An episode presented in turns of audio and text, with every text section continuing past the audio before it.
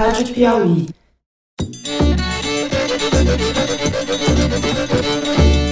Olá, está no ar o Foro de Teresina. Eu sou o Fernando de Barros e Silva, diretor de redação da revista Piauí.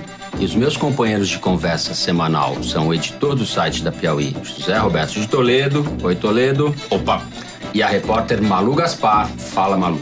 Oi, gente. Meu pai foi vítima de um atentado contra a sua vida. Eles conseguem dizer que a rejeição de Bolsonaro cresceu e, no meu ponto de vista, alguns institutos de pesquisa podem sim estar trabalhando em prol dessa fraude. Toda quinta-feira, às 5 da tarde, é de lei.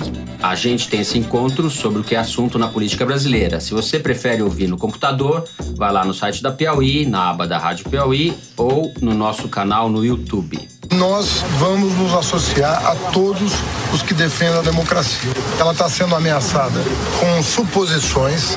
Uma hora é urna eletrônica, outra hora é sobre o resultado eleitoral. O Foro de Teresina está também em todos os tocadores de podcasts para você baixar no seu celular e sair por aí na nossa excelente companhia. Não é o amazonino a pessoa que mais construiu escolas na história do estado do Amazonas? É muito fácil a gente se equivocar, mas a verdade sempre vem à tona. E para vocês, ouvintes, que sempre reclamam, pedem mais episódios do Foro de Teresina, preparem seus corações. Semana que vem já é véspera de primeiro turno, então a gente vai fazer dois episódios, um na quinta e outro na sexta-feira. E faremos também uma edição ao vivo durante a apuração dos votos no domingo, 7 de outubro, começando no nosso horário, 17 horas. Pois é, começa às 17 horas, mas não tem hora para acabar. Vai até o fim da apuração, ou pelo menos até a gente saber o que, que vai acontecer, quem vai ter eleito, quem não vai estar, quem vai estar no segundo turno e quem não vai estar. Uma espécie de maratona do Foro de Teresina. E para você não enjoar das nossas vozes, a gente chamou vários colegas repórteres da Piauí, colunistas, colaboradores e convidados especialistas que vão ajudar a gente a destrinchar o resultado das urnas. Eles vão entrar pessoalmente com a gente no estúdio ou pelo telefone. Bem, esse episódio especial do dia 7 de outubro, dia da eleição, vai ser excepcionalmente transmitido em vídeo no site da Piauí ou pelo Twitter. Como a revista e o site continuam trabalhando, nós vamos fazer um estúdio improvisado na nossa sala de reunião, na redação da revista, e de lá a gente vai falar com vocês. É isso, o convite está feito. E como você já sabe, o Foro de Teresina é dividido em três blocos. O nosso primeiro bloco vai ser dedicado ao Toledo. Toledo vai fazer um panorama das últimas pesquisas das intenções de votos e mostrar, a gente vai discutir a polarização agora mais cristalizada entre Jair Bolsonaro e Fernando Haddad. No segundo bloco, a gente vai discutir se existe ou não uma ameaça à democracia brasileira, o que está em jogo nessa eleição. E por fim, no terceiro e último bloco, a gente vai dar um giro pelos estados, comentar as pesquisas de avaliação dos atuais governadores e como isso está ligado à corrida eleitoral nas 27 unidades da federação.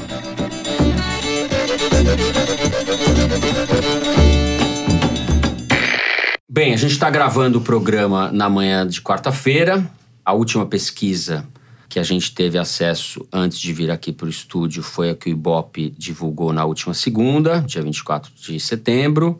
O Bolsonaro ficou estável, com 28% das intenções de voto.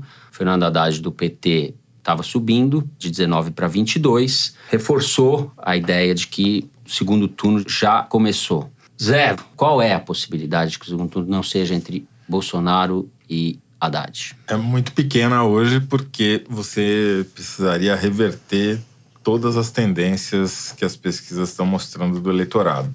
Bolsonaro, embora esteja estabilizado nas pesquisas do Ibope e também do Datafolha, ele tem crescido em soluços. Ele dá uma crescida e para, dá uma crescida e para, dá uma crescida e para. Então pode ser que essa estabilidade que a gente está enxergando nas últimas pesquisas seja mais um desses soluços que na reta final ele venha dar mais uma crescidinha. Eu não descartaria essa hipótese, na verdade acho bastante possível, porque os líderes costumam, salvo quando eles entram numa descendente, mas isso a gente consegue ver com uma certa antecedência, não é o caso do Bolsonaro. Por enquanto. Por enquanto, pelo menos. A tendência é os líderes acabarem acrescentando alguma coisa nas suas intenções de voto, por a definição dos indecisos na última hora. A tendência é você ter uma distribuição entre os dois ou três primeiros colocados desses indecisos, porque eles vão para onde está indo a maioria dos eleitores. A gente tem um movimento claro de ascensão, é o do Haddad. Também acredito que ele vá continuar nesse movimento, mas desacelerando daqui até o final do primeiro turno, porque ele chegou muito rapidamente nos eleitores lulistas barra petistas conectados, aqueles que têm acesso a telefone, que usam WhatsApp. Foi quase que instantânea a conversão deles. E agora ele tem que conquistar outros dois tipos de eleitor que não são tão fáceis de alcançar e convencer aquele que não tem um telefone celular, ou pelo menos não usa um, um, tipo de telefone que permite o uso de mensagens instantâneas, você tem que fazer campanha corpo a corpo, tem que convencer um a um praticamente, você tem que ver esse cara para conseguir mudar o voto dele, dizer que Lula é Haddad, no caso, que é o mote da campanha do Haddad. E um outro tipo de eleitor, que é o eleitor que já foi petista e hoje está na dúvida, que é o eleitor das periferias das grandes cidades, que já teve um peso importante no eleitorado petista e hoje, por conta dos escândalos de corrupção, por conta da crise econômica iniciada no governo Dilma, pensa duas vezes antes de votar no PT. Esse cara precisa ser convencido, não basta ser informado de que o Haddad é Lula e Lula é Haddad. Aí você tem a candidatura do Ciro Gomes, que está estável. Teve esse episódio de terça para quarta-feira que o Ciro foi internado no Hospital Sírio-Libanês em São Paulo, fez um procedimento médico que constituem cauterizar alguns vasos que alimentam a próstata. Como é uma intervenção mínima, é um cortezinho só para acessar a artéria, para funcionar a artéria, ele permite que o paciente saia em 24 horas do hospital, que é o que deve acontecer para ele poder participar do debate Quer dizer, o nosso ouvinte já estará sabendo que nós não sabemos hoje é, se o Ciro participou ou não. Mas isso não interfere, né, na, na, intenção de voto Eu acho dele. que só, só interferiria se fosse uma coisa grave, que atentasse contra a vida dele, que não é o caso. Uhum. Ah, bom, daí você tem o caso do Alckmin que tá ali, tá parado, na verdade, né? 7, 9, 8, é tudo dentro da. oscilando dentro da margem de erro. Só que o problema do Alckmin não é o que acontece com ele nas pesquisas, é o, é o reflexo da paradeira nas pesquisas no movimento político, né? Tentando atacar de todas as formas todo mundo, né? Os levantamentos aí de gente que monitora a rede social, tipo o DAPP da Exatamente. FGV, dizendo que ele é o candidato que mais ataca no Twitter, né? E não tá adiantando nada, né? Não, Quer dizer, tá, não para ele. Ele tá conseguindo estancar, né, ele. o crescimento do Bolsonaro. Ele não conseguiu convencer as pessoas de que ele seria capaz de derrotar o PT. Ele não centrou fogo nisso atacou Bolsonaro também porque tinha que tirar voto do Bolsonaro. Mas a ideia de que Bolsonaro é o passaporte para o PT voltar ao poder é uma ideia que está presente em parte das campanhas dele, mas não foi a tônica. Ele atacou muito o Bolsonaro também, disparou chumbo para todo lado e hoje acho que ele tem mais partido aliado, pelo menos formalmente, do que intenção de voto, né? Ele deve ter uns quantos partidos na coligação.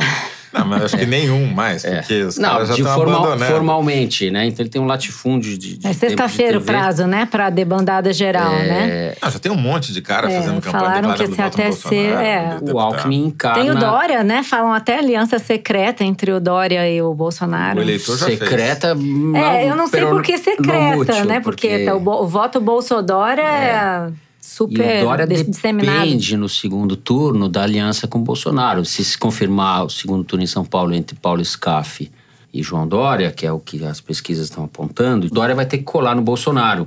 E vai ser interessante a gente ver, a se confirmar essa tendência na presidencial, como é que o Alckmin vai se comportar. Porque eu tendo a achar que o Alckmin e o João Dória vão tomar dois caminhos distintos no segundo turno, se o segundo turno for entre um Haddad e Bolsonaro. A tendência do Alckmin com todas as restrições, será apoiar o Fernando Haddad. Tem um dado que eu queria comentar, que foi inclusive o que mais se falou sobre a pesquisa do Ibope, que é a rejeição, né? Que todos os dados que apareceram em alguma pesquisa, o que mais chamou atenção foi o crescimento da rejeição do Bolsonaro, que está em 45%, né? 46%. 46%. A interpretação geral, generalizada, é de que esse movimento ele não ajudou, tanto que a rejeição entre as mulheres cresceu de 50% para 54%. E eu acho que é possível a gente também dizer que essa sensação de desordem desordem e caos na campanha do Bolsonaro, com Paulo Guedes falando em CPMF, que é uma coisa muito impopular, e tomando bronca do capitão, o general Mourão falando aquelas besteiras sobre família.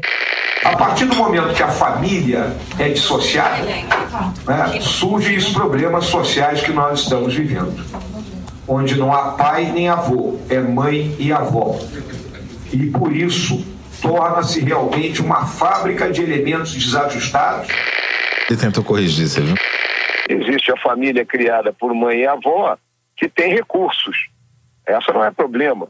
Agora, aquela que reside aí nas nossas comunidades carentes, né, onde não tem escola, não tem creche para as crianças ficarem enquanto as mães estão fora, essa foi o que eu me referi. É, só as ricas. As ricas não são fábricas de despreparados. As pobres, sim. Quer dizer, quanto mais ele emenda, pior fica, né? Agora, tem um dado que eu queria dizer aqui que me chamou atenção, porque eu liguei ontem para o Carlos Augusto Montenegro para conversar, saber o que, que, ele achava, tentar achar Carlos algum. Carlos Augusto Montenegro. Pre, é, do, é presidente um do. Diretor-presidente do Ibope. Do Ibope, isso. Para assuntar, né? Coisa que repórter mais faz na vida é assuntar. Então, liguei para o Montenegro para perguntar sobre essa rejeição, para perguntar sobre a chance de a eleição terminar no primeiro turno. Ele me deu um dado que eu acho que vale comentar aqui, que o Toledo entende melhor do que eu disso aí, mas ele falou em pesquisa de potencial de votos, que é diferente de quando você mede a rejeição na tabela do Ibope apresentada ao eleitor. Sim. Parece que quando o eleitor é confrontado com os nomes específicos, você vota no Bolsonaro, não vota, vota de jeito nenhum, não sei o quê. A rejeição do Bolsonaro e a do Haddad estão muito próximas. O Haddad está com 42% de rejeição nesse tipo de apuração. Então, eu acho que, apesar de todas essas pesquisas, Toledo também vive falando que o que se aponta sobre o segundo turno não deve ser levado tão ao pé da letra, eu imagino que essa rejeição tão parecida vá levar o segundo turno também num esquema de indefinição até o final, a menos que aconteça realmente alguma coisa muito. Tipo, como você falou outro dia, né, Toledo? Cisne negro, né? Se vier um cisne negro, sim, mas se não, a tendência é a gente caminhar nessa eleição apertada. Eu ainda não descarto que haja uma definição no primeiro turno, embora essa possibilidade seja muito pequena, porque os cisnes negros no Brasil são muito populares, mais até do que na Austrália, onde eles foram descobertos. Uhum. Acho, inclusive, que vai haver um cisne negro na última semana, porque sempre há. A gente nunca sabe se vem da Polícia Federal, se vem de algum aloprado, se vem do Ministério Público, se vem da imprensa, enfim. Alguma coisa haverá e isso pode interferir no resultado, mas vamos deixar as conjecturas para lá. O que, que a gente pode ver? Essa questão específica da rejeição. A rejeição ela varia muito o resultado que você encontra do jeito que você faz a pergunta. Essa pergunta que a gente tem visto desde o começo da campanha que o Ibope aplica é assim: desses candidatos aqui, daí o pesquisador mostra um papel redondinho para não ter primeiro nem último para o pesquisado. Qual desses você não votaria de jeito nenhum? Daí o cara fala um nome. Tem mais algum que você não votaria? Daí o cara fala mais um. Tem mais algum? Se o cara parar, ele não pergunta mais. Mas o cara, enquanto o cara for falando, ele vai mostrando. Por isso que o resultado soma mais do que 100%. Isso dá uma determinada taxa de rejeição. Se você faz diferente, se você mostra o nome de um candidato, que é isso que o Carlos Augusto estava falando, para medir o potencial de voto dele, você diz: Fernando Haddad, qual frase define melhor o que você sabe sobre ele? Votaria com certeza, poderia votar, não votaria de jeito nenhum, não conheço o suficiente para opinar. Uhum. Isso dá um outro resultado completamente diferente, porque você está estimulando a pessoa a falar alguma coisa sobre aquele candidato específico. Uhum.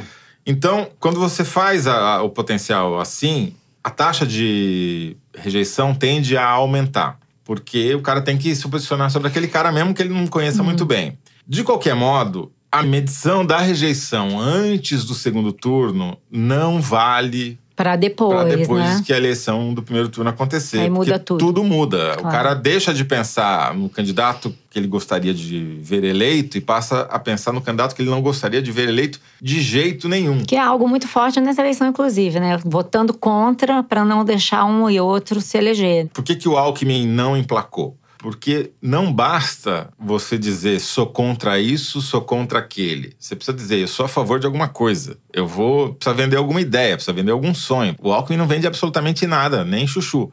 Então, é, ficou muito difícil para o eleitor dizer, mas eu vou votar nesse cara por causa de quê? Né? O Ciro conseguiu vender uma ideia de que ia limpar o nome do sujeito no SPC e o Alckmin não conseguiu vender nada, entendeu? Então eu acho que isso explica porque que o Ciro está na frente do Alckmin. E tentou-se até essa articulação de candidatura única de centro, que foi um fiasco, como era previsível que fosse. Fernando Henrique, né? A, a- a iniciativa, Reale a iniciativa também, do né? Fernando Henrique, que divulgou uma carta conclamando os candidatos de centro, que seriam o Alckmin, a Marina, o Amoedo. É, foram Meirelles, convidados para ter. Meirelles. Ia ter uma reunião, Álvaro né? O- e botaram, lançaram um movimento na é internet que teve a adesão, segundo eles, de 9 mil pessoas, cientistas políticos. E daí botaram um grande Miguel Reale. e há 10 dias do primeiro turno, ou 15 dias, que seja, com a situação mais ou menos cristalizada, conclamar essa união para ver se sai dali uma candidatura ou sai dali um entendimento, é bastante patético. Mas até o Fernando Henrique disse Eu isso, olha, né? eu tenho a impressão Ele que o disse Fernando pro Henrique- Bernardo Melo Franco, a gente tem que tentar até o final, né? Fernando Henrique, que já foi presidente, que já foi tudo, que já tem mais de 80 anos, quase 90. Eu tendo a achar que tudo que ele quer é apoiar o, o Haddad no segundo turno. Posso estar enganado, mas para a biografia dele seria ótimo. Um professor da ciência política da USP, Sem depois de dúvida. defender a maconha, Fernando Henrique estava por baixo tal. Daí Será agarrou a causa da maconha. quando ele fez essa, se essa carta? reciclou. O Fernando Henrique se reciclou, conseguiu se recolocar. Ele, durante o governo Lula, teve muito por baixo, né? A popularidade dele despencou e ele ficou. Era uma espécie de Judas do, do PT, o PT toda hora. E ele, de certa forma, se reergueu.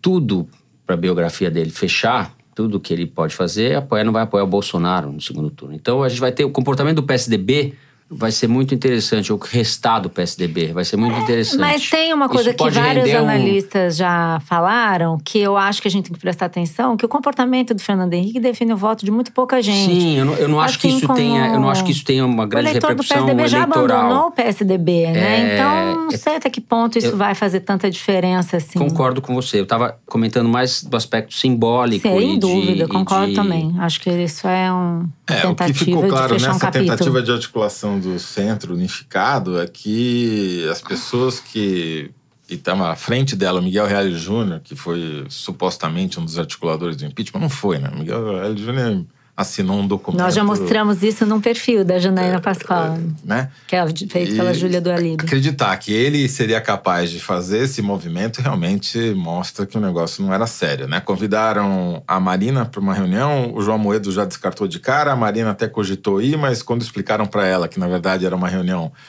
em que tudo indicava era para escolher o Ciro ou o Alckmin como candidato unificado, daí ela deu para trás. O Ciro de cara falou que era mais fácil o boi voar de costas, ou seja, era um movimento para tentar emplacar o Alckmin e deu completamente errado. Agora, isso mostra uma outra coisa. Eu queria ressaltar aqui que esse movimento, ele não, que impulsionou a rejeição do Bolsonaro, tem como principal beneficiário o Fernando Haddad. Olha, aproveitando isso que você falou, Malu, sobre o ele não, vamos discutir no segundo bloco se a democracia brasileira corre algum risco a polarização entre Bolsonaro e Fernando Haddad e falaremos do ele não no segundo bloco também.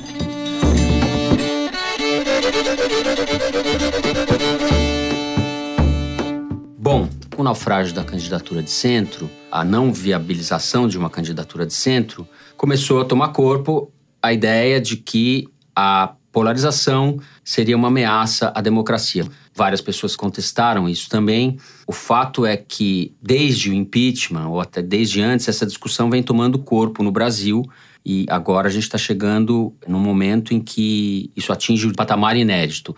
Hoje, quando nós estamos gravando, quarta-feira, a cientista política Maria Hermínia Tavares de Almeida, que é pesquisadora do SEBRAP e professora da USP, ligada historicamente aos tucanos, publica na Folha de São Paulo um artigo que eu considero muito bom. Ela não poupa críticas ao PT, e eu concordo com as críticas que ela faz, mas ela diz claramente que a ameaça à democracia que existe hoje é uma ameaça que vem da extrema-direita, pela falta de compromisso do Bolsonaro, do Mourão, das pessoas que estão em volta do Bolsonaro, pelo que eles vêm dizendo nos últimos dias, em relação à possibilidade de um autogolpe numa situação de anarquia, etc, etc, a proposta de aumentar o número de integrantes do Supremo. Muitas pessoas associam Bolsonaro à palavra fascismo, o que é uma coisa um pouco exagerada, a meu ver. O Bolsonaro representaria, para mim, o risco de um chavismo barra Pinochet. Ele é ultraliberal por causa do Paulo Guedes na economia,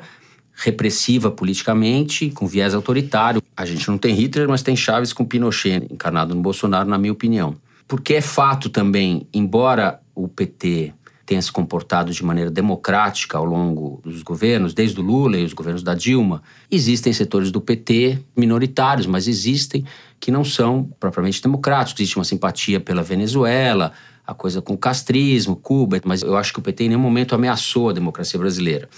Pelo contrário, o Lula, quando teve a possibilidade, quando foi incitado a fazer o terceiro mandato, tinha quase 90% de aprovação popular, rechaçou essa ideia. E isso considero que foi um momento decisivo ali para o Brasil não virar uma república de banana. De certa forma, nós viramos depois. O PT representa algum risco, Malu? Qual é o, seu diagnóstico do que está em jogo hoje? Porque as condições se deterioraram muito. Pois Isso é, é verdade. O tema aqui é se a democracia está em risco ou não está, né? Então, eu acho que não há dúvida de que o discurso do Bolsonaro assusta e assusta por uma razão muito concreta. Trata-se de um candidato que tem como livro de cabeceira a obra do Carlos Alberto Ustra, que foi o chefe da maior casa de torturas que já houve na ditadura.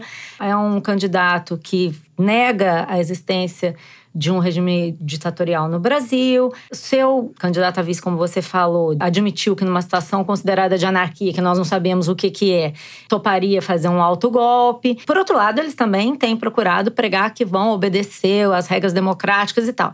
Fica difícil de acreditar, mas ao mesmo tempo, o Bolsonaro é um candidato que já se elegeu sete vezes deputado federal, nunca questionou o resultado das eleições e tal. Tem um pouco de retórica e tem sim uma preocupação que é legítima, encarnada aí no ele não. No dia 29 agora, sábado, Estão previstas manifestações por todo o país contra o Bolsonaro, manifestações que tomaram um corpo grande, começaram pelas redes sociais, movimento... Nasceram no público feminino, principalmente, público, Uma né? manifestação liderada e protagonizada por mulheres, tem adesão de homens, evidentemente, mas uma manifestação de mulheres em torno do machismo, homofobia, racismo, todas as coisas que o uhum. Bolsonaro encarna. Porém, eu queria falar sobre esse debate sobre democracia nos últimos dias. Um ponto muito importante que gerou debates acalorados na internet, você mesmo escreveu uma coluna a esse respeito, outros articulistas escreveram, é aquele que fala que é injusto debater bolsonarismo e lulismo ou petismo como face da mesma moeda, porque as duas coisas não são comparáveis. Bom, já falei o que eu penso sobre o discurso do Bolsonaro. De fato, elas não são comparáveis. Mas quando você fala que o Bolsonaro representa o mal e que então vamos votar em qualquer um que não seja o Bolsonaro, você, por exemplo, inclusive falou isso no seu artigo, alivia o PT no sentido de dizer que o PT é um partido que é do campo democrático, que ele não trama nenhuma revolução, que ele não está querendo romper contratos, que ele não quer dar calote. Ele aparentemente não quer dar calote, mas há também motivos para ter receio do PT. Afinal, a gente está falando de um partido que protagonizou o maior escândalo de corrupção da história do Brasil, que comprou apoio de outras legendas na eleição de 2014 com dinheiro do Odebrecht. Isso também é ruim para a democracia. Se você coloca a coisa como uma luta de bem contra o mal, fica difícil para quem não quer nenhum nem outro se colocar. É, mas eu não coloquei de bem contra o mal. Eu só é. tenho convicção de que essa polarização, como foi criada e colocada por articulistas como Merval Pereira, ela é falsa. O que eu acho é que, quando você coloca a coisa nesses termos, você também descamba para um certo autoritarismo e para uma patrulha que não é bem-vinda caso você queira ir para um segundo turno em que você precisa fazer pontes e não queimar pontes, entendeu? Há milhões de motivos para ter ressalvas ao PT. Eu acho que esse discurso que coloca que todo mundo que não toma posição entre um e outro é ruim, é do mal, não é um cidadão de bem, ele não contribui. Ele Estamos também é ruim para a democracia. Eu, eu, eu penso o seguinte: o PT, nesse período todo, e agora, inclusive, se nega a fazer uma autocrítica, a ser sincero, não, minimamente isso, sincero. Até outro dia, a eleição sem Lula era fraude. Havia uma corrente que dizia isso, por outro lado, o Lula foi preso, continua politizando a prisão, falando que a prisão era uma perseguição política, faz parte das regras do jogo. Sim. E eles participaram do jogo eleitoral, tensionando o jogo eleitoral. Por mais estúpido que o Bolsonaro possa parecer, por mais abomináveis que sejam suas Isso declarações, não... ele também não fez nada de prático ainda. Não, ele não ninguém fez nada, fez de, nada prático. de prático, porque Então, a gente não- ele não tem o poder. O eleitor que rejeita os dois, ele não é um cidadão do mal, ele não é um antidemocrático, ele simplesmente não vê razões para votar em um e outro. E aí, quando você começa com essa patrulha, tem que ser ele não, tem que ser Haddad, tem que ser ele não, tem que ser não sei o quê. Aí você piora o ambiente no Brasil. É só isso que eu quero dizer, entendeu? A gente tem que tomar cuidado para não queimar as pontes. O- o Brasil das continua no dia seguinte. tarefas, não gosto de falar em missão, mas uma das tarefas do jornalismo no eventual governo Fernando Haddad será muito vigilante, muito atento a esses movimentos todos. Eu acho que a imprensa precisa mais do que nunca mostrar independência num momento como esse. E é o que eu defendo. Mas insisto que eu não vejo como comparar é, uma figura como Bolsonaro ao que o PT realizou e representa na política brasileira. Eu- o PT eu- está ligado a um movimento de democratização do Brasil. Eu só queria colocar a questão, acho que ela foi colocada inicialmente nos termos equivocados, de má fé. Quem fez isso já fez buscando provocar exatamente esse embate que nós estamos assistindo no Brasil e hoje aqui. Né? Quem faz esse tipo de proposição tenta equivaler coisas diferentes, ele já entorta a discussão de saída de um jeito que não tem como consertar depois. Sim, as pessoas só se aprofundam nela, né? Exatamente, Só só vai embarcam mais ainda no argumento. Só vai piorando. Então, é, a gente até discutiu aqui no Foro Teresina que isso iria acontecer e está acontecendo, Uhum. porque a gente tem uma antecipação do segundo turno no primeiro, mesmo que não, a decisão não acabe dia 7 de outubro, a discussão já mudou. Ninguém mais está falando, não, porque o Ciro, centro, Marina, o Ciro. é. Não. Já virou o bem contra o mal, né? E isso é péssimo, porque seja quem ganhar, nesses termos, a governabilidade vai estar extremamente comprometida. Mesmo que a- as intenções sejam diferentes, na prática,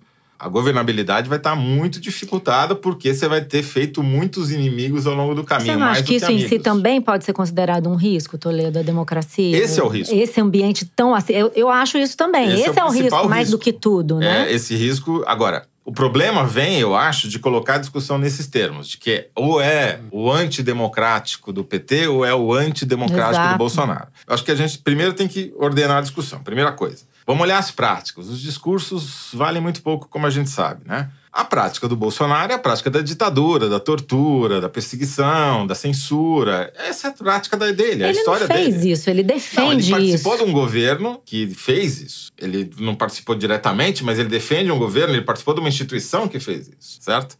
Do outro lado, você teve um governo que tem milhões de falhas, mas não pode ser acusado de ter feito isso, tá certo? Essas são as duas coisas Sim. que você tem para comparar no- na, na história recente do país. Mas não necessariamente você comparar como se fossem iguais dá é, a dimensão do que realmente está em jogo nessa eleição, né? Você tem uma coisa que é muito importante que tem que ser rechaçada, mas você também tem outros problemas para discutir. Tudo bem, mas primeiro, acho que tem que colocar. Há um risco efetivo, se o Bolsonaro for eleito, de a gente reviver é, uma ditadura militar no país? Ah, esse perigo, né? Ah. Não há nada que indique Hoje- que não. Ah, hoje já foi uma ditadura é. militar se o PT foi eleito? Não me parece. Mas eu acho que é importante também escrutinar, porque que fica separar- parecendo que um é o bem e o outro é o mal. Não, não é, de jeito exatamente nenhum, isso não que eu acho que é de ruim. jeito nenhum. Eu acho que também é estúpido da parte do PT essa altura, e eu felizmente não estou vendo, esse não é o discurso majoritário do petismo, porque acho que eles estão entendendo que eles vão precisar de aliados, que a eleição já está ganha. Ao contrário, essa eleição, a gente vem dizendo isso desde o começo do Sim, Foro. Teresina, Bolsonaro é o surfista de uma onda de direita que é muito maior que ele, que pega mais da metade do eleitorado,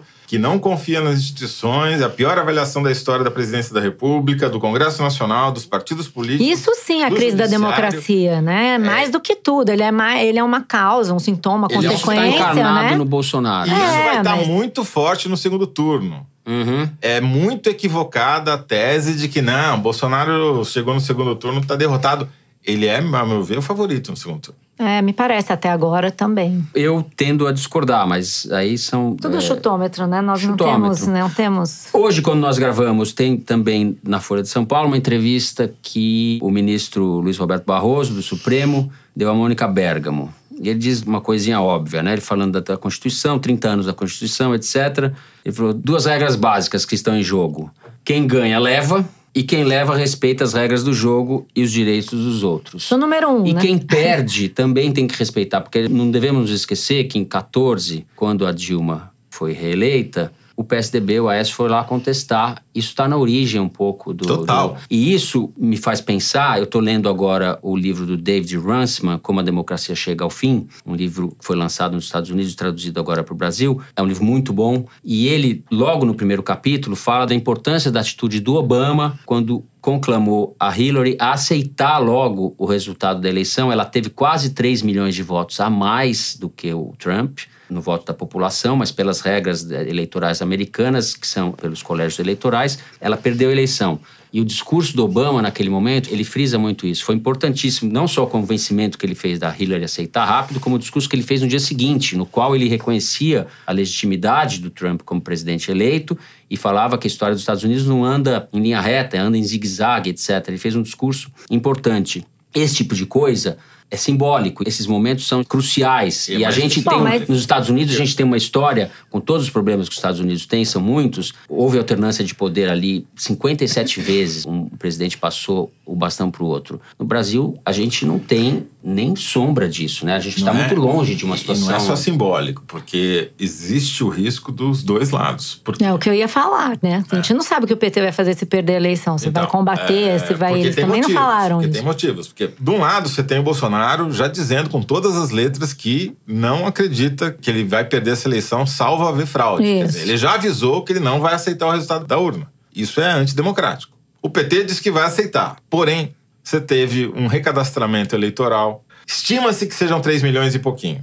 O problema é que quando você pega esses 3 milhões e pouquinho e separa por município para ver onde é que essas pessoas que não vão votar porque não conseguiram botar o dedinho lá para se recadastrar no biométrico vão votar, você tem uma predominância de currais eleitorais petistas, na proporção de 2 para 1 se a gente pegar a eleição de 2014. Ou seja, é provável que o Haddad seja mais prejudicado por esse recadastramento do que o Bolsonaro. Isso pode dar margem, se o PT perde a eleição, para alguém do PT vir contestar. Mas o fato é, aceitou disputar com as regras assim, sabendo que tinha tido recadastramento. Logo, tem que aceitar o resultado, mesmo que tenha sido injusto esse recadastramento. E vai ser muito tentador, porque a margem, tudo indica, vai ser muito pequena. Já que nós estamos no campo da retórica, eu acho importante a gente chamar atenção para alguns traços do discurso petista que assustam também pessoas que estão genuinamente preocupadas com a democracia. Eu assisti ontem vários vídeos de entrevistas do Haddad em que se perguntava para ele o que, que ele tem a dizer sobre Venezuela e Nicarágua. Acho que ninguém aqui discorda que são dois países que estão vivendo uma ditadura, em alguns casos, como no caso da Nicarágua, uma ditadura violenta e repressiva contra a oposição. O que, que ele diz? No conflito, tudo é complicado, os conflitos, não sei o quê. Então, existe uma retórica de justificar a ditadura dos nossos amigos, quando a ditadura dos inimigos é ruim. Isso não é bom, isso não, eu não vejo é isso desejável. mais como uma característica do PT do que do Haddad. Eu não sei a que vídeo você Ele está se referindo. No Jornal Nacional. Cinco, seis é, vídeos. Renata Lopretti, a mesma coisa no Jornal da Globo. E mais, assim, o programa do PT, do qual hoje o Haddad está procurando se afastar para chegar mais para o centro, e que ele não pode se afastar porque ele foi o coordenador desse programa, ele escreveu esse programa. Foi só o pobre do Márcio Postman, economista da Unicamp, à esquerda, que escreveu o programa. Haddad, Márcio Postman assinaram esse programa e está escrito aqui, por exemplo, que vai ter uma nova constituinte se o governo do PT ganhar. Eles vão convocar uma nova constituinte. Para quê? Não sei, tem que explicar. Entendeu? Todos os governos bolivarianos, quando ganharam, convocaram constituintes. Eu estou dizendo que ele vai fazer isso? Não, mas está escrito no programa. Tem que explicar o que, que ele quer dizer com isso. Segundo, vai fazer controle social da mídia. O programa do Haddad propõe um negócio, vou ler aqui: um órgão regulador com composição plural e supervisão da sociedade para evitar sua captura por qualquer tipo de interesse particular. Quem é que vai decidir que tipo de interesse particular é esse? Quem é que vai compor esse órgão regulador? Como é que se decide uma coisa dessas? Tem uma série de coisas que estão aqui que eu, que eu gostaria de entender melhor. Bom, agora, elas também não vão eu- passar pano pro Haddad, O entendeu? Haddad, pela trajetória dele, por tudo que ele fala, realmente não vejo nenhum traço antidemocrático no que ele fala. Pelo contrário.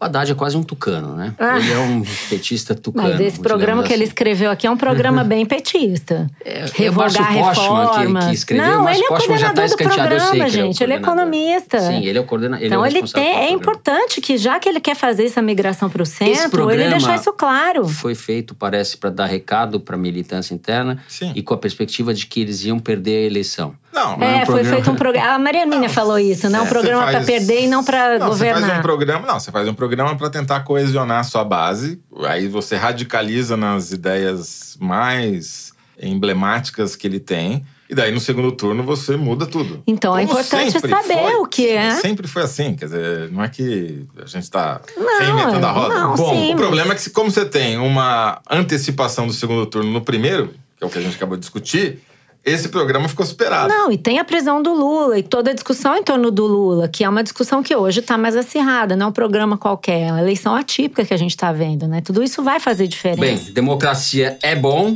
Nós já estouramos muito tempo. Vamos passar para o terceiro bloco, fazer um giro pelos estados, falar das sucessões estaduais e da avaliação dos atuais governadores.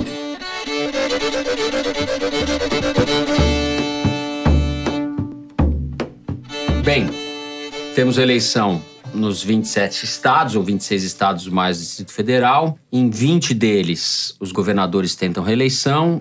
Em oito apenas eles aparecem na dianteira nas pesquisas eleitorais. Queria que o Toledo comentasse um pouco isso e, além disso, o ranking dos atuais governadores que estão em final de mandato, que é bem interessante, mostra uma rejeição muito grande à maioria deles, né, Sé? É, exatamente. Vamos começar então fazendo essa avaliação. Desde que o Bob começou a fazer esse ranking de avaliação, que ele só consegue fazer em ano que tem eleição, porque tem pesquisa nos 27 estados, é o pior resultado no global, porque a grande maioria dos governadores está no vermelho. A gente faz uma conta para simplificar, que é subtrair a taxa de ótimo e bom da taxa de ruim e péssimo. Quando a taxa de ruim e péssimo é maior do que a taxa de ótimo e bom, a gente diz que ele está no vermelho e tem saldo negativo. Né? Então, 16 governadores dos 27 estão hoje devendo eh, popularidade, então popularidade eh, negativa. Tudo bem que tem ali uma meia dúzia que está na margem de erro, mas eh, nunca,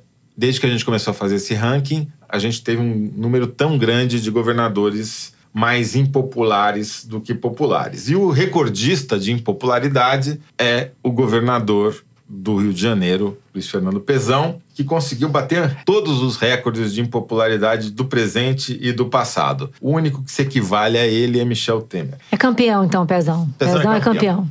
Tem menos Esse ran- 78 pontos. Esse ranking está comprometido porque o Pezão nem sequer é governador mais, né? Ele- Ele é governador. É um esse governador sob intervenção. Decorativo. Bom, a segunda é a Sueli Campos, pediu- de Roraima. Também situações graves, É, né? Parecidas, quer dizer, É. todos aqueles que pediram ajuda militar se ferraram, entendeu? Então É, isso deveria é, inspirar os isso é futuros uma- governantes. Exatamente. Vamos lembrar que foi o Temer que também botou os militares na política de novo, inclusive no ministério, chamando as GLOs em Brasília, né? São as Mas você começa a falar isso, ele vai fazer um vídeo pra você, né? Você É sabe. ótimo. Já já tudo ele que eu vai quero é gravar um botar na vídeo minha carreira você. um vídeo do Toledo, Me dirijo a você.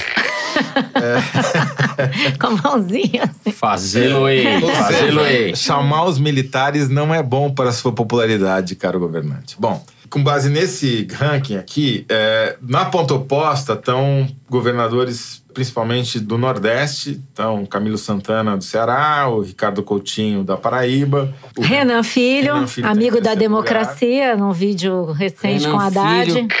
Tô aqui em Maragogi, Alagoas, com esse grande governador, Renan Filho, que tem o apoio do Lula para ser reeleito governador do estado.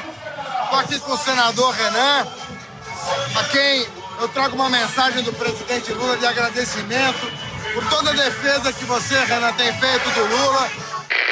Haddad chamou ele de amigo da democracia. Ele e o pai. Renan, Amado. Ele e o pai. Renan pai. Foi lindo aquele ato lá em Alagoas. Foi uma festa democrática. Mas assim, o que, que eu extraio daqui? Primeiro, nem todo mundo que está com popularidade positiva está garantida uma vitória. Por exemplo, você tem a situação da Cida Borghetti lá no Paraná. Ela tem oito pontinhos de saldo positivo, tirando o ruim péssimo do ótimo e bom. Cida Borghetti sempre é bom falar que é do PP, né? Pato, Pato, Paraná. E é mulher do ex-ministro da Saúde do Temer. Ah, Ricardo Barros. É que, Ricardo Barros, é que lá no Paraná você teve um ex-governador que foi preso, ela era a vice dele, era do Beto Richa, então é uma situação complexa, digamos assim, né? Ela não está garantida porque ela só está com 13% de intenção de voto e está em segundo lugar nas pesquisas, mesmo tendo saldo positivo. Dali para cima, a grande maioria é franco favorito para se reeleger e alguns até no primeiro turno. Então, dos que têm mais probabilidade de eleição no primeiro turno, está o Camilo Santana, do PT do Ceará, o Renan Filho, do MDB de Alagoas, o Rui Costa, do PT da Bahia. Pode ganhar no primeiro turno. Isso é primeiro turno. Mauro Carlesse, do PHS de Tocantins, é um cara que acabou de se eleger. Porque Não deu tempo de ficar ter É problema nessa eleição tampão. extraordinária, né? E daí você tem ainda o Reinaldo Azambuja, do PSDB de Mato Grosso do Sul, também grande chance de Explicar eleição só o caso do Tocantins, a gente falou disso num programa, num dos, num dos primeiros fóruns a gente falou desse caso do Tocantins. Só para explicar para o ouvinte, é, houve uma eleição é, Uhum. É, porque governador a foi- Justiça Eleitoral tinha impugnado a- o resultado da eleição anterior. Então, teve uma eleição há poucos meses, tampão até agora, né? Exatamente. E o governador fica e ele até o não fim do teve ano. tempo de se tornar impopular. O outro que também passou por uma situação parecida, que é o Amazonino Mendes, no Amazonas, ele tá ali no 0 a 0 quatro pontinhos só de saldo de popularidade, mas está liderando a pesquisa com 30%. É um que vai para o segundo turno, vai ter segundo turno no Amazonas. Outro que tem chance de liquidar a fatura já no primeiro turno é o Wellington Dias, do PT do Piauí. E daí tem as exceções. No Rio Grande do Sul, você tem um governador bastante impopular, que é o caso do Zé do Sartori. Sartori, né? Tá com 22 MDB, pontos né? negativos, ele é do MDB, porém está em primeiro lugar nas pesquisas. Embora lá o candidato do PSDB esteja ascendendo rapidamente, pode ser que até o segundo turno ele passe o Sartori, mas vai ter segundo turno com certeza. E o outro que está no negativo e que também está liderando as pesquisas, até por uma margem maior, é o Paulo Câmara, do PSB de Pernambuco. O PSDB tem chances no Rio Grande do Sul com o Eduardo Leite, está em segundo lugar agora nas pesquisas em ascensão, pode ganhar no Rio Grande do Sul, pode ganhar em Minas com a Anastasia, que disputa o, o- o- É bom até citar. O. Fernando Pimentel, que é o principal adversário dele, que está em segundo lugar nas pesquisas, tem só 22%, está devendo 25 pontos de popularidade negativa. Então, o Anastasia é franco favorito, mesmo que a eleição vá para o segundo turno lá. E em São Paulo, o PSDB pode ganhar também com o João Dória, o que nesse caso seria péssimo para o Alckmin, dando aí de barato que o Alckmin não será presidente da República. E o Reinaldo Azambuja, no Mato Grosso do Sul, é favorito à reeleição também. Uma observação em relação aos números que o Toledo mencionou. Eu olhei aqui uma tabela publicada pelo Fernando Rodrigues em 2014 com a taxa de reeleição de governadores. É meio complicado você comparar esses dados porque a taxa de reeleição é diferente do que as pesquisas mostram. Esses números que as pesquisas estão mostrando hoje sobre a possibilidade de reeleição de governadores vão mudar. Mas supondo que continue mais ou menos nessa taxa aí, 8, 9 governadores reeleitos, vai ser uma taxa bastante baixa, né, Toledo? A gente teve 11 reeleitos em 2014, 13 reeleitos em 2010, 14 reeleitos em 2006, em 2002, 9 reeleitos. Tem uma oscilação aí, tem ano que reelege mais gente por conta da data de aprovação da emenda da reeleição, mas é baixo mesmo assim. E aí o que eu queria observar é o seguinte: aquilo tudo que a gente falou da força da máquina, que isso ia ser relevante nessa eleição, justamente por conta das regras eleitorais que promovem pouca renovação, pelo jeito aqui não está se aplicando, né? Esses números autorizam a gente dizer isso ou ainda é cedo? Assim, Eu a acho- máquina não está fazendo diferença? Eu acho que é cedo porque, vamos lá, a gente tem, pelo menos vou contar aqui ao vivo, tá? Ah, quem tá, eu, na minha opinião, garantida a reeleição. Você tem Camilo Santana, um. O Renan Filho, dois. Ceará, Alagoas, O Rui Bahia. Costa, três. Bahia. Mauro Carlesse, quatro. Tocantins. O Reinaldo Azambuja, muito provavelmente cinco. Flávio Mato Dino, Grosso do Sul. seis. Flávio Dino, o Wellington- Maranhão. O Wellington Dias, Piauí, é, sete. Daí você tem alguns, quer dizer, sete já garantidos. E você tem alguns bem posicionados. Por exemplo, São todos estados do Norte e Nordeste, que Sim. Paulo Câmara está bem posicionado, está em primeiro lugar. O Zé Sar- Zé Ivo Sartori, não acho que é favorito, mas deve ir para o segundo turno. Até o Valdez Góes, lá no Amapá, tem chances de. Então pode tá em chegar a esses lugar. 11, 12 É, das exato. outras eleições. Você acha que vai ficar meio que na média? É, talvez um pouquinho abaixo. tipo, Aham. Talvez um 10. pouco Mas abaixo. não dá isso chamar isso de um reflete um fenômeno, uma pouco- tendência. Não, eu acho que tá na média. Vamos olhar a taxa de reeleição na Câmara e no Senado pra gente ver como é que tá. Tendo a achar também que não vai ter uma renovação grande. E mesmo nesse caso aqui, Malu, dos que estão voltando, é gente que tá. Pouca gente nova de fato aparecendo, né? Tem muita gente que tá voltando. Tava na oposição e tá Exatamente, ganhando. Quer dizer, então- tem, de alguma forma tem acesso à máquina, né? O fundo eleitoral e tal. Agora, é uma sensação difusa, isso não tem nenhuma comprovação científica, pelo menos não agora, teria que estudar melhor, mas uma sensação difusa de que o Brasil ficou com inveja do Rio de Janeiro, né? E os candidatos Todo são mundo, horrorosos no Brasil inteiro, pelo amor de Deus. É, tem dois fenômenos aqui. Recessão, os governos também foram afetados. Eu acho que a taxa de reeleição é menor por isso. E é, descrédito barra ojeriza a classe política. Esses dois fenômenos devem, talvez, explicar um pouco o que a Malu estava apontando. Vamos ver como no dia 7 o que... É, tem muito O que saldo resulta quebrado, que não disso. tá pagando nem salário de funcionalismo. É, exato.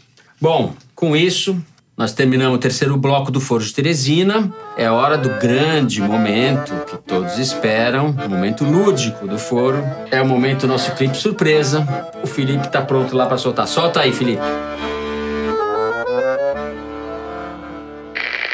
Há um fato recente na história da República Brasileira que é o impeachment da presidente Dilma. O povo do Maranhão do Brasil assistiu à minha decisão com convicção. Eu votei contra o impeachment. Eu anulei o impeachment. Pensando em quem? Pensando no povo mais humilde do meu Estado. Pensando nos programas sociais que deram certo no governo Lula e Dilma. Portanto, é com esse olhar de um Estado tão pobre do ponto de vista da sua economia, mas tão rico pela sua nat- natureza humana, é que nós enfrentamos esse golpe, combatemos esse golpe e construímos naquele momento a possibilidade de termos uma candidatura para o Senado Federal. Entretanto, é, tivemos abortado momentaneamente essa possibilidade, porque o governador do nosso Estado não é homem de palavra. O governador do nosso Estado, com toda certeza, não merece ter a oportunidade, mais uma vez, de dirigir o nosso destino. Ele é um traidor. À luz dessa realidade é que nós vamos fazer uma virada na história, olhando para frente. Estamos em busca desse quarto mandato de deputado federal com a serenidade de, de quem? A quem Deus promete um falho. Não, não sei. Achei que era o Temístocles. Não, como é que era o nome dele? Ah, Caramba, esse aí tá pegou, difícil. gente não sei quem é. Procura. Valdir Maranhão, ex-vice-presidente da Ah, Câmara dos Deputados, famoso. que ficou conhecido ao anular a votação do impeachment da Dilma Famoso em 2016, Valdir quando assumiu Maranhão. interinamente a presidência, desobedecendo a orientação do seu partido, na época o PP. O homem Em tumulto. seguida, ele voltou atrás, revogou a própria decisão, etc. Valdir Maranhão teve o pedido de filiação ao PT negado do começo desse ano, está afiliado ao PSDB, Gratidão, acho e tenta isso. se reeleger para a Câmara. Ou seja, Valdir Maranhão, um brasileiro, um político brasileiro, teve Um rejeitado pelo democrata. PT, foi pro PSDB, era do PP, revogou o impeachment da Dilma, depois voltou atrás. O Valdir Maranhão explica um pouco do Brasil. É, eu como diria um amigo meu, ele é um homem decidido. Ele decide muitas vezes. Não, ele foi enganado. né? Ele entregou a parte dele. Por isso que ele chamou de traidor. É isso aí. Olha, como diria o Dorico Paraguaçu, Coitado, né? Pra Morro trás de dó. mente supera a confusão só e pra frente mente é só progresso nessa cidade. Depois do momento Kinder Ovo com imitação de Odorico Paraguaçu e tudo, nós vamos agora ao já consagrado momento Correio Elegante, quando a gente abre algumas das milhares de correspondências que chegam para a gente toda semana, por pombo correio, telegrama, sinal de fumaça e também, claro, pelas redes sociais com a hashtag Foro de Teresina ou no e-mail forodeteresina@revistapiauí.com.br. A gente pede para os ouvintes dizerem onde ouvem o foro e vem de tudo sempre. Tem o time forte dos lavadores de louça, os que passeiam o cachorro, os casais que ouvem juntos cozinhando ou em outras tarefas domésticas e outras não tão domésticas assim. Agora, essa semana, a gente teve dois ouvintes que disseram que ouvem o Foro de Teresina na banheira. Que inveja. Uh. Nós podemos fazer o programa na banheira também na próxima vez. Pode isso, Toledo. Estilo Vinícius de Moraes, né? Fazia tudo na banheira, compunha. O casal na banheira foi a Camila Leão pelo Twitter e o Lucas Vicentini por e-mail. É Didi. que eles estavam juntos Não, na não. banheira, são duas, banheiras duas diferentes. banheiras diferentes, vamos deixar claro. Você já tá juntando os caras. É Já correr tô- elegante, mas peraí. Tem um e-mail bacana do Júlio Ponce, de São Paulo. Ele escreveu assim: Fico especialmente interessado na ingrata tarefa de futurologia em que vocês se lançaram. Ninguém conseguiria imaginar para onde essa eleição caminharia, mas realmente está parecendo um episódio de Game of Thrones dirigido pelo Tarantino com o elenco dos Trapalhões. Muito curioso para ver as tendências se consolidando ou desmoronando nas próximas pesquisas. Claro, porque aqui a gente prevê e o negócio não se realiza, a gente prevê mais, O né? elenco dos Trapalhões, espero que não sejamos nós. Corrida maluca, né? O Diego, que no Twitter se apresenta como Diego da Ursal, divisão de Duque de Caxias, disse que houve o foro entre um ou dois banhos semanais que ele toma, fumando maconha e cantando Caetano como um bom esquerdista. Diego, o Kim Kataguiri tá de olho na sua higiene pessoal. Aliás, o Kim Kataguiri vai ser um dos deputados federais mais votados. Ah, mas é limpinho, isso é uma coisa boa. E tem aqui o Vitor ainda, outro ouvinte que assina o Honesto Vitor no Twitter. Diz que ouve a gente rapidinho na velocidade 1.7, ou seja, acelerando a voz. A gente tá falando muito devagar, pelo jeito. E espera que a gente não leve isso a mal. Que, Vitor? O que você acha da gente? Fala devagar demais? Eu tenho que dar um recado aqui. O Antônio Variações de Alcunha, também pelo Twitter, pede socorro para a nossa querida diretora Paula Scarpim. Diz ele: Eu rompi com o menino que ouvia o foro de Teresina comigo. Pede pro pessoal me ajudar a arrumar um namorado com alto nível de análise de conjuntura. Por favor, me mandem os CVs, currículo vitae, com portfólio. Que se é que E tem foto, que entender, e né? foto. Portfólio é exatamente para o cara poder ver as qualidades. A gente pode fazer o. Tinder do Foro de Teresina.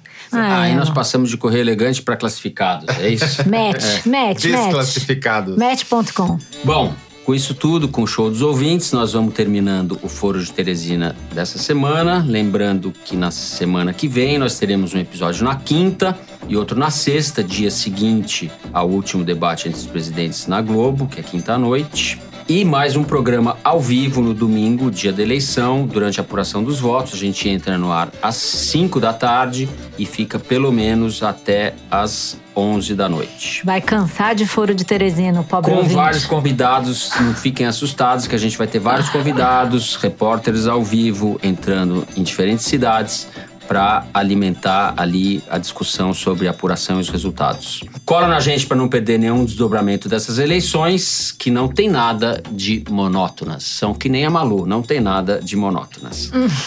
O Foro de Teresina é dirigido pela Paula Scarpim, com produção da Luísa Miguez, do Luigi Maza e da Mari Faria. Nós gravamos no estúdio da Rádio Batuta, no Instituto Moreira Salles. A edição é do Felipe de Castro, a finalização e mixagem do João Jabassi. Nossa música tema é composta e executada pelos piauenses Vânia Salles e Beto Boreno. Eu sou Fernando de Barros e Silva, meus companheiros de conversa são a Malu Gaspar Tchau, gente. Até a e próxima. o José Roberto de Toledo. Tchau. É isso, até a semana que vem.